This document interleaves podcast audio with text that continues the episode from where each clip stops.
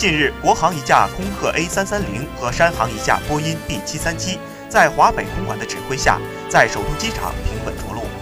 通过试飞，验证了使用平视显示器在首都机场实施跑道视程九十米起飞的可行性，以及相应的低能见度运行程序。这标志着中国民航在首都机场基于平视显示器的跑道视程九十米低能见度起飞首次验证试飞圆满完成。这是继去年开展基于平视显示器的跑道试乘一百五十米项目后的一大飞跃。实现跑道试乘九十米起飞，可解决首都机场百分之八十的低能见起飞问题，进一步提高航班正常性，提升旅客出行体验。